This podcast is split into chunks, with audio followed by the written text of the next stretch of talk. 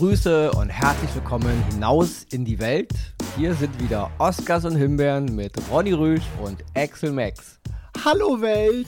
Das war ein neues Intro jetzt. Ja, und ich war auch direkt ja. begeistert und dachte so, da, da hau ich direkt mal was raus.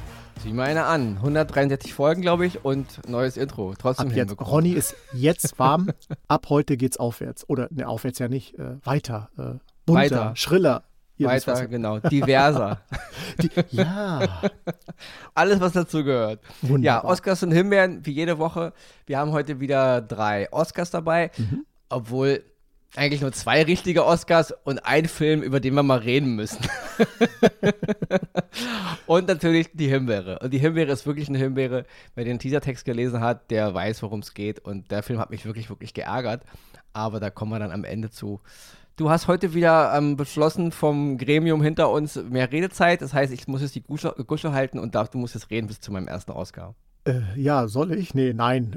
Äh, das Gremium hat mir gesagt, ähm, das war le letzte Woche sehr nett, aber du, äh, lass mal den Ronny wieder ran. Äh, ich weiß nicht warum, keine Ahnung. Meinst du, dass, dass, dass, dass das ähm, die Zuhörermeinung widerspiegelt? Wir haben doch oft auch Mails bekommen, dass die einige möchten, dass du mehr redest. Richtig, also. richtig. Aber äh, wie es manchmal so ist, nein, das liegt wahrscheinlich daran, ich weiß nicht, ist heute gerade oder ungerade Woche, vielleicht hat das auch mit dem Mond zu tun, ich habe keine Ahnung. Auf jeden Fall habe ich nur einen Oscar heute und lasse den Ronny heute mal wieder so richtig ans Werk. Und natürlich haben wir kein Gremium hinter uns.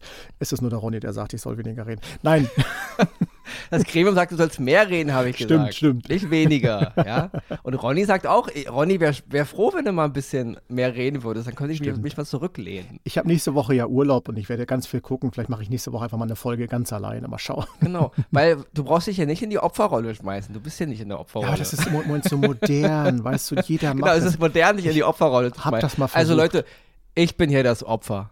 Ja, Ronny so. ist das Opfer. Ja. Ist das jetzt Aber, diese Täter-Opfer-Umkehr, von der man immer spricht dann? Nein, nein, ich bin wirklich das Opfer. Du bist wirklich das Opfer. Ich bin, ich bin okay. manchmal Opfer von schlechten Filmen und schlechten Serien. Ja. Das Ey. war jetzt eine schöne Brücke. Bisschen, vielleicht ein bisschen einfach, aber. Aber geil, also wirklich. Das hat ja, ein T-Shirt-Spruch wert eigentlich. Ja, Opfer, siehst du? Opfer von Filmen, von schlechten Filmen und schlechten Serien. Ja, da würde ich sagen, genug geredet. Sowohl als auch. Ja. Ich bin jetzt mal ruhig. und dann mache ich jetzt den Jingle rein oder sag, irgendjemand macht den Jingle rein und dann würde ich sagen, Oscar Number One.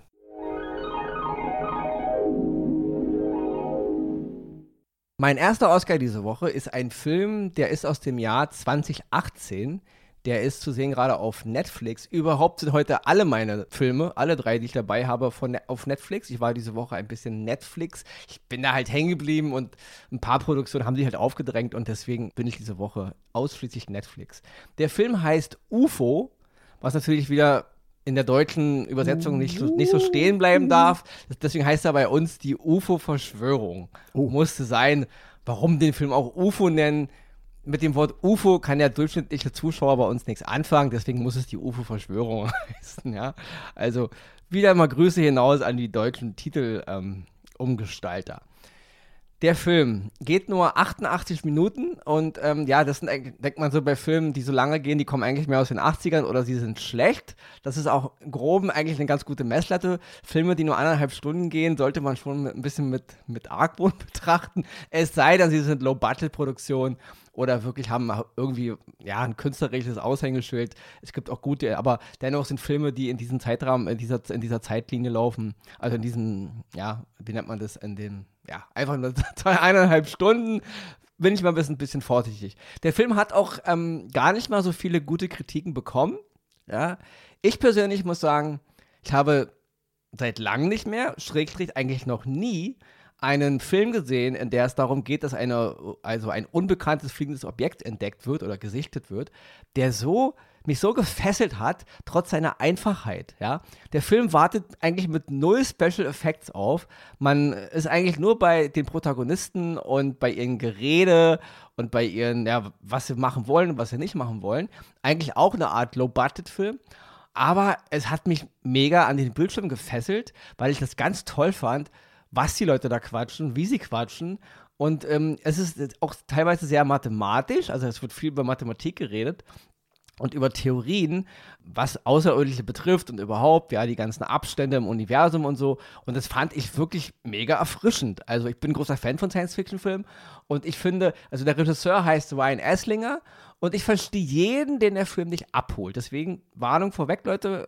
Ja, wenn es euch nicht gefällt, nach zehn Minuten oder halben Stunde, dann lasst es. Aber ich kann dem Film nur einen Oscar geben, weil er mir mega gefallen hat. Und ich finde es auch von Ryan Esslinger ein super Coup, dass er in einer Nebenrolle auch Gillian Anderson besetzt hat, die wir natürlich die meisten aus, als Scully aus Akte X kennen. Und wenn eine Frau mit Außerirdischen irgendwie im Kopf verbunden ist, dann ist es Gillian Anderson als Scully. Und das fand ich auch sehr, sehr cool, weil das war mit, ganz ehrlich gesagt, ein Grund, warum ich auch in den Film reingeklickt habe, weil, ja, Gillian Anderson halt da drauf war. Und ich mag Gillian Anderson, dann auch noch UFO UFO. Ich fand's cool. Die eigentliche Hauptrolle spielt aber Alex Sharp. Er spielt halt einen jungen Studenten, der in Amerika, also ich glaube, das ist in Cincinnati, glaube ich, wenn ich mich nicht täusche, da am Flughafen irgendwo, da wird halt eine UFO, UFO gesichtet und dann will man es halt so verschleiern, wieder nach dem Motto, ja, die alten Geschichten, es war ein Flugzeug, es war ein Wetterballon, man kennt ja diese ganzen Roswell-Geschichten, ja, wir, die an Außerirdische glauben, ich persönlich glaube nicht an Außerirdische, aber gut, ich bin trotzdem fasziniert von der ganzen Geschichte und er will halt jetzt herausfinden, was es mit dieser Sichtung auf sich hat. Und das ist ein sehr, ja, ein sehr redelastiger Film, wie ich schon sagte, mit vielen Theorien, mit viel Mathematik. Und mir hat es wirklich höllisch Spaß gemacht. Jeder, der Filme mag wie Close Encounters of the Third Kind, damals von Spielberg von 1977, der damals mit einer, in der Zeit so einer der coolsten Aliens landen auf der Erde Filme ist. In diesem, in diesem Genre ist er voll angesiedelt, aber kann natürlich nicht im Ansatz mit der Wucht eines Spielberg und der ganzen Effekte mithalten. Ja? Darum geht es aber nicht, wie ich schon sagte. Es geht mehr um die Theorie und mehr um die Idee. Ja? Und deswegen von mir Oscar-Empfehlung für den Film UFO, zu sehen auf Netflix. Ein Science-Fiction-Film der etwas anderen Art, der kleineren Art. Mir hat er mega gefallen, aber ich verstehe jeden, der den Film irgendwie ein bisschen langweilig findet. Kann ich aber nicht unterstreichen. Ich fand ihn sehr, sehr fesselnd. Und ihr wisst, wenn Ronny was fesselnd findet, dann sollte man auch mal reinschauen. So, das war jetzt ein bisschen Werbung, aber gehört dazu. No? ja, ich bin heute nicht bei Netflix. Ich habe mich äh, in Paramount verguckt. Und zwar gibt es dort ein Fantasy-Abenteuer-Epos Dungeons and Dragons. Und weil wir natürlich in Deutschland sind, gibt es auch noch eine kleine deutsche Beschriftung hinterher. Ehre unter Dieben. Ja, aber der Film heißt auch im Original Honor Among Thieves, glaube ich, wenn ich mich nicht täusche. Gut, dann lass uns mal Das, ist, das ist, glaube ich, eins zu eins übersetzt. Jetzt meine Frage: Kennst du das Brettspiel oder so, Dungeons Dragons? Ich habe es nie gespielt, deswegen. Ja, ich, ich kenne, mir ist alles von Dungeons Dragons bekannt, aber ich bin jetzt kein großer Fan von Dungeons. Also, äh, Fan, nicht, dass ich schlecht finde, aber ich bin mhm. jetzt kein Teil der Dungeons Dragons Welt. Okay, weil bei mir ist tatsächlich Dungeons Dragons, das ein, die einzigen Kenntnisse, die ich habe, äh, basieren aus der Serie äh, Big Bang Theory, wenn die Jungs da am Tisch mal Dungeons Dragons gespielt okay. haben. Von da habe ich da nicht wahnsinnig viel Ahnung. Hab diesen Film auch geguckt mit der Intention, weil ich dachte, das könnte eine Himbeere werden. Denn die äh, beiden Regisseure, John Francis DeLay und Jonathan Goldstein, haben in der Vergangenheit jetzt nicht unbedingt durch viele gute Filme geglänzt. Ich nenne mal so 2015 Vacation, Wir sind die Griswoods, den ich persönlich gar nicht mal so schlecht fand. Der hatte seine Momente, aber im, im Großen und Ganzen doch ein Reinfall war. Oder 2018 Game Night, den fand ich, ja, nichtssagend. Game Night, so, den, fand ich, den fand ich mega lustig. Ja? Ja, ich weiß nicht, mich hat der nicht abgeholt. Der war total abgedreht, aber ich fand den, ich fand den sehr unterhaltsam. Und so bin ich an die Sache rangegangen, weil ich dachte, naja, mal gucken, wieder so eine Verfilmung eines äh, ja, Brettspiels in dem Sinne. Ähm, da war ich schon damals bei Warcraft, was ja kein Brettspiel ist, sondern ein Computerspiel. Äh, aber du bist doch, sorry, du bist doch, du bist doch ein großer Fan von äh, die, hier Battle, Schlachtschiff, Battleship. Das ist doch auch eigentlich so ein Spiel, was auf so ein, auf so ein Brett. Ja, das äh, hat auch im Film funktioniert. So auf andere Art und Weise. Nein, hab, ich habe es tatsächlich nie gespielt und ähm, habe mich dann hingesetzt, den Film geguckt und ich wurde äußerst positiv überrascht. Also der Film ist wirklich pure Unterhaltung über die gesamte Länge mit einer guten Geschichte, mit Fantasy, mit Abenteuer, mit wirklich gutem Humor, guten Infekten, alles, was da reingehört. Und die Schauspieler haben mich komplett überzeugt. Fange ich mal an bei Chris Pine. Klar, Captain Kirk oder äh, John Ryan haben wir neulich drüber gesprochen. Er hat auch so diese Anband Anbandlungen, die wir schon bei anderen Schauspielern manchmal ähm, kritisieren, dass er immer der gleiche ist. War hier gar nicht so. Es ist Chris Pine natürlich, als auch seine deutsche Synchronstimme und viele Mimiken und Gestiken erkennt man, weiß man sofort, dass er das ist. Aber doch versucht er hier die Rolle, diesen Charakter des Edgen, wirklich ein eigenen Eigenleben zu geben, was, wie ich finde, hervorragend funktioniert. Noch mehr hat es mir gefallen bei Michelle Rodriguez, die spielt äh, Holger. Michelle Rodriguez ist ja, ja durch diese ganze Fast and the Furious Reihe Desaster, nenne ich mal, gerade die letzten äh, fünf Teile, eher in so eine Sparte abgerutscht, wo man sagt, das ist immer die Frau, die da reinkommt und haut drauf und alles, ich sag mal, in Anführungsstrichen Bitchfights, wie sie bei Fast and the Furious immer stattfinden. Und hier ist es Gott sei Dank mal was komplett anderes. Sie taucht richtig in die Geschichte ein. Ja, sie schwingt auch den Hammer und die Axt und die Keule, alles gut und schön. Aber sie hat eine tolle Geschichte zu erzählen. Man kann mit der Geschichte mitgehen. Die ist humorvoll, die Geschichte, was man sonst ja bei ihr nicht so, äh, eher nicht so kennt. Und deswegen, ich bin ein großer Fan von Michelle Rodriguez, hat es mich sehr gefreut, sie in einer so wunderbaren Rolle zu sehen. Und dann noch Hugh Grant. Über Hugh Grant, muss ich sagen, habe ich in den letzten Jahrzehnten richtig gestaunt. Der ist ja wirklich von so einem smarten Loverboy, sei es hier Notting Hill oder äh, ähm, ein Boss zum Verlieben und wie die ganzen Filme hießen, zu einem richtigen Charakterschauspieler geworden. Seit Undoing, seit Gentleman und auch in diesem Film. So dieses Verkörpern von zwielichtigen, manchmal auch bösen Menschen oder und auch ja hinterhältigen Menschen, das kann der richtig gut. Da ist, da ist was in ihm hervorgekommen, wo ich sage, geil. Also mehr, davon möchte ich gerne noch mehr sehen von Hugh Grant. Das gefällt mir richtig gut. Ansonsten ist, wie gesagt, dieser Film viel mit Rätseln, viel mit Abenteuer. Es geht natürlich darum, etwas zu finden. Dafür muss man gewisse äh, Abenteuer bestehen, kommt in äh, ähm, fantasievolle Welten, die toll gestaltet sind, ohne großen Kitsch, ohne großen Klischees, sondern einfach super umgesetzt. Und ja, wer das Brettspiel mag, der wird den Film, glaub, auch, glaube ich, auch lieben. Dungeons and Dragons, Ehre unter Dieben. Ich war sehr überrascht. Es ist pure Unterhaltung und ich kann wirklich sagen, ein dicker Oscar für die ganze Familie. Sonntag, Samstag, Freitag, wann immer ihr wollt, mit Popcorn und allem, was dazugehört. Der Film wird euch definitiv unterhalten. Ja, und da bist du nicht alleine mit, weil der Film hat echt eigentlich Bank, mhm. durch, die durch die Bank weg gute Kritiken und so. Ich habe ihn noch nicht gesehen, aber ich werde ihn mir angucken. Jetzt soll ich jetzt sagen wegen deiner Kritik oder soll ich sagen, ich wollte ihn mir ich sowieso mich angucken? freuen, wenn es wegen meiner Nur wegen deiner Kritik. Also eigentlich Ach, wollte ich den gar nicht gucken, aber wegen deiner Kritik jetzt werde ich ihn mir angucken. Damit komme ich jetzt zu einem Film. Ich kann jetzt gar nicht mal sagen, mein zweiter Oscar, weil dieser Film, ich war echt unschlüssig.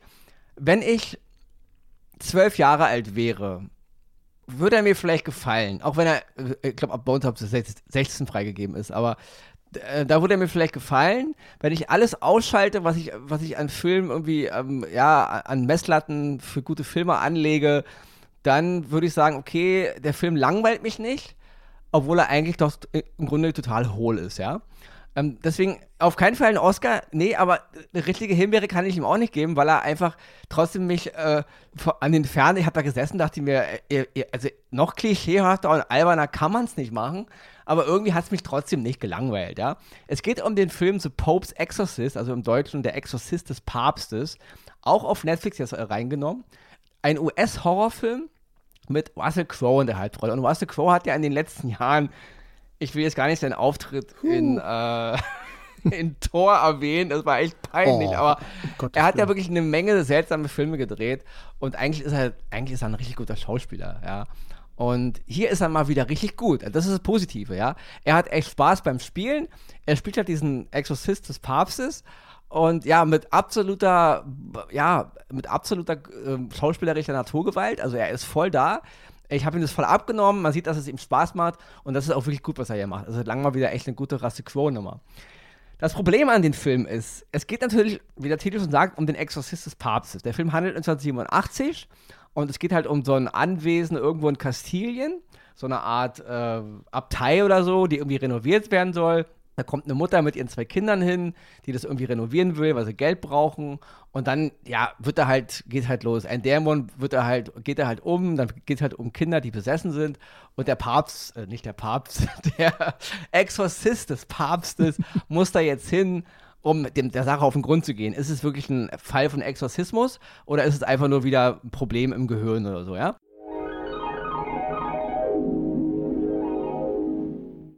Das Problem an dem Film ist aber, er basiert auf einem echten Charakter. Und zwar gab es mal einen Typen, Gabriele Amort hieß der, der hat von 1986 bis 2016 war der der offizielle Exorzist des Vatikans. Also diesen Mann gab es. es ja. Gibt, okay. Ja, der hat gelebt von 1925 bis 2016 und der war, hat damals auch im, im, Zweiten Weltkrieg gekämpft gegen die Deutschen und so.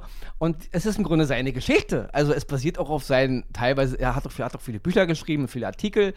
Und der Film basiert im Grunde auf diesem echten Mann, ja.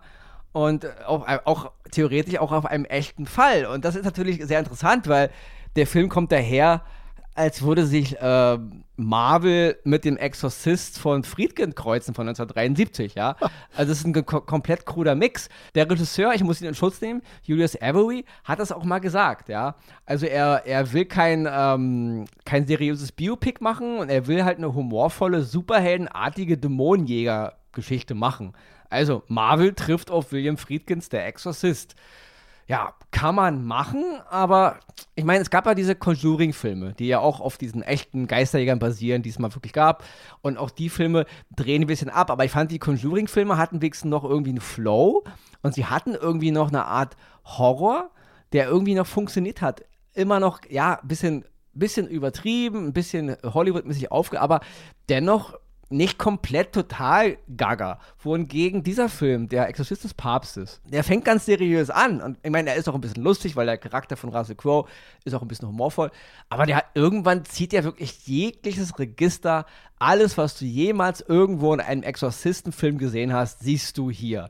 Und das alles voll in Licht und voll drauf und da ist überhaupt keine, keine Suspense, da ist kein Thrill, da ist kein, keine Angst, da ist kein Schockmoment, das ist alles so banal und wie Marvel. Und ganz ehrlich, es gibt anspruchsvollere und ernstere Marvel-Filme als das hier. Ja, also selbst comicartig wird dem nicht gerecht, weil am Ende wird es so abstrus. Alles, was du dir vorstellen kannst. Also jede Exorzistengrimasse, jeden Spruch, den du in, in, Parodien oder in echten, also in ernst gemeinten Exorzistenfilmen gesehen hast, siehst du hier aber alles immer im vollen Licht. Und natürlich werden wieder alle möglichen obszönen Ausdrücke benutzt und natürlich sind es wieder Kinder und aber nichts davon schockt einen wirklich, ja. Unterm Strich bleibt wirklich übrig zwei Stunden absolute ja, banale, sinnbefreite Geschichte, die teilweise, teilweise Spaß macht, irgendwo muss ich zugeben. Also ich fand es jetzt nicht langweilig, aber es ist kein Schocker, es ist kein ernst gemeinter Horrorfilm, es ist einfach eine Actionkomödie im, im, Comic, im Comic gewandt. Und der Film will dann am Ende auch wieder so eine Art Franchise legen und will dann wieder auf Teil 2 und wahrscheinlich auf eine riesige Reihe von Filmen hinauslaufen. Aber die Kritiken waren echt vernichtend für den Film. Und das auch zu Recht, muss ich ehrlich sagen, ja. Ich kann mir nicht vorstellen, dass jemand des Papst Exorcist Teil 2 sehen will, ja. Ich, also, man muss mal zu dem echten Typen, ja. Also, der echte Gabriele Amort, der Exorzist des Papstes, den es wirklich gab, Leute. Ihr könnt ihn googeln, ja. Den gibt es oder gab es der war so ein Typ, der wirklich daran glaubte, dass er hat auch kritisiert, dass auch unter den Geistlichen viele sind, die gar nicht an die Existenz von Satan und echten Dämonen glauben. Ja, diese ganze Sinnbildlichkeit hat er da gesagt. Er war echt der Meinung, es gibt einen Satan und es gibt auch Dämonen und zwar so, wie man sie kennt. Also nicht so äh, kennt in Anführungsstrichen, aber so, wie man äh, sie in Filmen darstellt. Ja, also nicht als Metapher oder als Sinnbild, sondern echt. Ja. Er war auch ein Typ, der sagte, dass zum Beispiel die Praxis, wenn man Yoga praktiziert oder Harry Potter Romane liest, dass das auch schon satanisch wäre. Ja. Also so ein Typ war dieser Amort. Oh Und nun fragt man sich, hm, wenn ihr schon so einen Film machen wollt, total abgedreht, comicmäßig, dann macht doch einfach eine fiktive Geschichte. Nehmt doch einfach, aber nee, aber sie nehmen genau den Namen, sie geben dem Typen, also der, den Charakter von Rasse Quo, er heißt so wie die echte Person. Der Film wird auch beworben, dass er auf den Memoiren des echten Exorzisten des Vatikan basiert und die ganze Lebensgeschichte ist auch die von dem echten Mann. Und dann denke ich mir, hm, dann hätte der einfach einen realistischen Film machen müssen. Dann nicht so einen abgedrehten Comic-Klamauk. Also da beißt sich einfach zu vieles, wo ich mir dann so gesagt habe, als reines Spaßding gönne ich mir das. Ja, so eine Art äh, Exorcist trifft Indiana Jones, trifft Dan Brown, trifft äh, Thor. Ja, kann man machen. ich als, äh, ja, als Fan von Blödsinn, ich kann das feiern auf so einer trächtigen Ebene. Aber und dann frage ich mich schon, auch Rasse Quo und unser Regisseur, echt jetzt, Leute? Ja. Und deswegen, der Exorzist des Papstes, er ist gerade bei Netflix auf Platz 1 der Filme eingestiegen, ist aber auch klar, es geht wieder, wir gehen auf, wir gehen auf Halloween zu, Exorzismus, Rasse Quo auch noch, ist klar. Aber ich muss wirklich sagen, ähm, für Gehirn ausschalten, zwölf Jahre alt, ein Go. Aber wirklich als Film denke ich mir, Leute, nein. Also voll komplett übers Ziel hinausgeschossen. Da sind mir aber zwei Dinge hängen geblieben. Erstens, mhm. Frage an unsere Zuhörer im Vatikan. Ich weiß, ihr hört ganz viele dort, unseren Podcast. Alle. Ist die Stelle noch frei? Wenn er bis 2016, gibt es da Möglichkeiten? Ich frage für einen Freund. Und zweitens, Yoga und Satan. Ehrlich, Na, wenn, man, wenn man in so einen Raum voller Yoga-Leute reinhört, das sind schon komische Geräusche. Da, ist, das ist, da hat was, das hat was. Das sollten wir bei Galileo aber mal auseinander schon- Das sagt eine Menge aus, ja. Und noch, und noch ein richtiger Fauxpas des Films ist, den Schauspieler Franco Nero Mhm. als Papst zu besetzen. Also da habe ich auch so gedacht, Solange er sein Maschinengewehr nicht rausholt. Äh. Ja, also, ja, aber das hätte auch noch gepasst. Also, das, ist so Konstantin-Style hier mit Keanu Reeves, der übrigens einen zweiten Teil bekommt, wo ich sehr froh bin. Ja, aber gut, nicht abschweifen jetzt. Aber ja, Franco Nero als Papst zückt dann noch aus dem Sarg irgendwie eine Gatling-Gun und ballert auf die Dämonen. Hätte auch reingepasst. Also, auf dem Level ist der Film, ja. Also, so mu- muss man sich das vorstellen, ja. Gut, aber das ist nur ein Film, ich sag, kein Oscar, aber auch keine wirkliche Himbeere. Einfach nur ein Film, über den man reden muss, ja. Also, guckt ihn euch an, wenn euch das irgendwie jetzt getriggert hat. Ähm, ansonsten, wenn ihr sagt, nee, das ist das für ein Murks, dann könnt ihr, dann guckt euch li- lieber nochmal von 1973 William Friedkins Der Exorzist an, da macht man nichts falsch.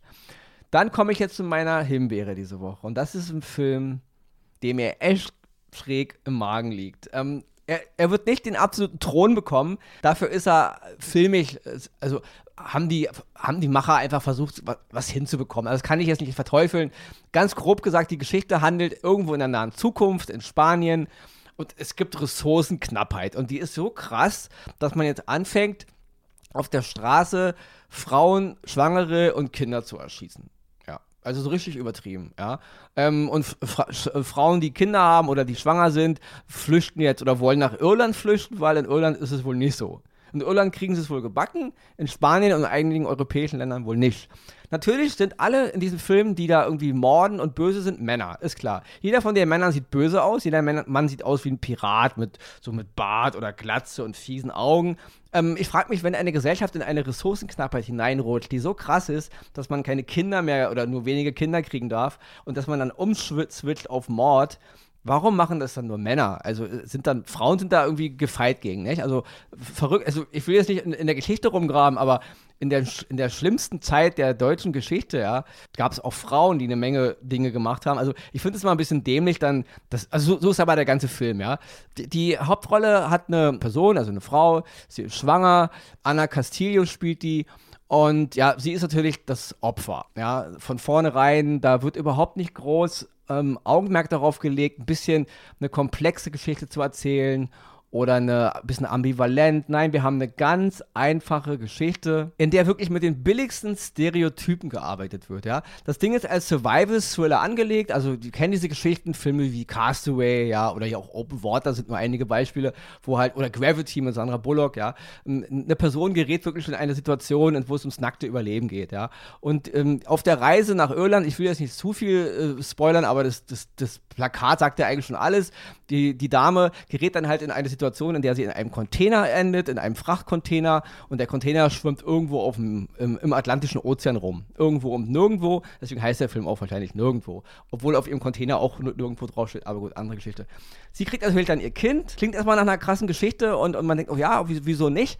Aber es ist so albern inszeniert, ja. Also die Geschichte ist so hanebüchen blöd, dass man alleine, wa- was man der Protagonistin schon in den Container gelegt hat, hast du so richtig gemerkt, da haben die Drehbuchautoren gesagt, hm, wir müssen irgendwelche Dinge erfinden, die auf den ersten Blick keinen Sinn ergeben, die der Frau aber dann beim Überleben helfen, ja. Und das ist auch so, alles in dem Container ist irgendwie lebens ohne das hätte sie nicht überlebt, aber es ist alles da, was sie braucht letzten Endes, um eben dann da auf offener See im Container mit einem Neugeborenen zu überleben. Ja? Würde ich auch noch sagen, Leute, kann man machen, aber was mir an dem Film ganz, ganz, ganz, ganz stört, ist diese absolut billige, manipulative Art, wie man hier Menschen, äh, ja, wirklich äh, ja, indoktrinieren will wieder. So dieses, dieses, die Mutter und die Schwangere und die bösen Männer und die böse Welt und nur die Mutter ist die wahre und Überlebenskampf und am Ende, okay, ich will nicht spoilern jetzt, aber das ist wirklich so ein richtiger Film, der wieder die Frau als, als absolutes Superwesen hinstellen will und alle Männer sind irgendwie Pfeifen, sind blöd oder sind böse, ja.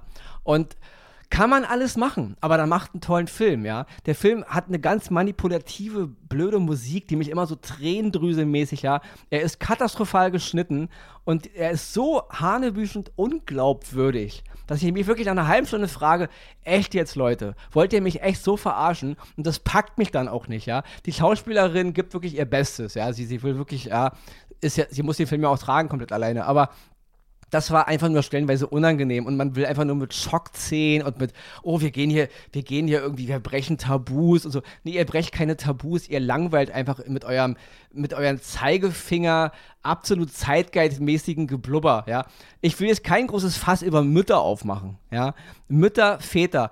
Ich in, meiner, in meinem ganzen Leben kann wirklich nicht sagen, dass ich mehr bessere Mütter als bessere Väter kennengelernt habe. Ich finde das immer so narrativ, die Mutter immer, ja. Das finde ich wirklich, das ist gerade so in alles und diese Filme drücken das so ein. Das, wir hatten auch mal Filme mit Chloe, mit Chloe Moretz, wo sie auch mal wie so eine Schwangere spielte, ja. Mhm. Das ist wieder genau so ein Film. Das Ach, ist so. Cyborgs und diesen. Ja, das ist so hadebüschend an den Haaren blöd herbeigezogen und es macht wirklich jeden wütend, der es guckt. Wer das immer noch toll findet, kann man machen, aber wenn man einfach keine gute Geschichte erzählen will, sondern nur mit den Umständen und der Rahmenhandlung so eine Art große ja, Narrative schaffen will und damit so Leute beeindrucken will, schafft der Film aber nicht, ja. Mir fallen da wirklich aus dem Stegreif Dutzende Survival-Filme ein, die besser sind. Und da geht es mir überhaupt nicht darum, ob es eine Frau oder ein Mann ist. Wenn diese Geschichte jetzt ein Mann wäre und das, das Baby wäre mal abgezogen, dann würden alle sagen, was ist das für ein hanebüchender Blödsinn. Aber weil wieder eine Frau dabei ist und weil es ein Baby ist und eine Schwangere und dann wieder die bösen, bösen Männer, die Szenen waren echt unangenehm, muss ich wirklich sagen, ja. Überhaupt schon diese Absurdität, dass in, in Spanien Frauen und Kinder ermordet werden und Schwangere, wohingegen in Irland alles safe sein soll, also das ist ja schon mal absurd, ja. Und dann diese Welt eben auch, wenn, wenn wir mal, ein, ich denke, wir kommen in eine Welt, in der wirklich irgendwann die Ressourcen so knapp sind, dass wir uns an die Gurgel gehen, aber dann gehen sich Männer und Frauen und Frauen und Frauen, dann gehen sich alle an die Gurgel. Da wieder so zu tun, als wären es nur die bösen, bösen Männer, aber nur die Frauen sind wieder die Opfer und die sind wieder, und wenn sie dann aber die Opfer sind, dann sind sie trotzdem wieder so stark und kämpfen sich da heraus empor und so. Das ist wirklich, das ist so blödsinnig, ja. Also hätte ich mir einfach nur einen, einen geilen Film gewünscht und nicht wieder mit diesen ganzen, ja, mit diesen Duktus halt, ja. Fand ich wirklich schl schlimm aber auch der Film ist nicht gut, ja. Er ist auch filmisch nicht gut gemacht. Die Kamera fand ich ätzend, die, den Schnitt fand ich ätzend. Alles hatte so ein bisschen Anleihen an Children of Man von zwei, 2006 mit Clive Owen. Das war auch so ein endapokalyptischer Film, wo halt, ja, die Menschen keine Kinder mehr kriegen und so. Aber der war wenigstens cool gemacht, der hatte wenigstens eine Geschichte, ja. Und nicht, weil es ein Mann die Hauptrolle hatte, hätte auch eine Frau die Hauptrolle, darum geht es gar nicht, ja. Aber er war gut gemacht. Und in diese, in diese Geschichte, in diese Art von Film will der Film ein bisschen rein, plus Survival-Film Film. Plus, ich habe wieder eine starke Frau, die eigentlich superheldenmäßig alles kann, ja. Und das ist so, so, so blöd, ja. Und deswegen kriegt der Film Nowhere auf Netflix von dem Regisseur Albert Pinto, ja, kannst du machen. Ich fand es einfach nur hanebüchend, konstruiert, manipulativ, gekünstelt und unangenehm, ja. Und deswegen Nowhere auf Netflix kriegt von mir eine richtige Himbeere. Aber nicht den Thron der Himbeere, weil dafür hat er handwerklich doch noch hier und da einen Coup, der funktioniert. Und auch die Hauptdarstellerin hat mir gefallen, weil sie wirklich alles gibt. Aber nicht der Film. Glück gehabt oder Pech gehabt, ich weiß gar nicht. Möchte man auch auf dem Thron sitzen als äh, Filmemachender? Vielleicht, vielleicht auch nicht. Ich glaube, es ist den Jacke wie Hose. Stimmt auch wieder. Glaub, egal, nominiert für, das reicht ja schon. Ja, liebe Leute, jetzt bevor wir zum Ende kommen, Kalender gezückt. Egal ob digital, analog oder zerebral. Denn für nächste Woche haben wir hier noch eine kleine Ankündigung.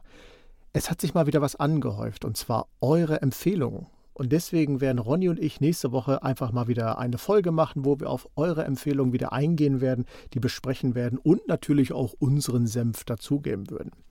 Darüber dürft ihr euch sehr freuen. Ansonsten, Ronny, möchtest du noch was sagen oder soll ich das letzte nee, sag, Wort übernehmen? Kriegst du sowieso. Ich sag einfach nur auf Wiedersehen.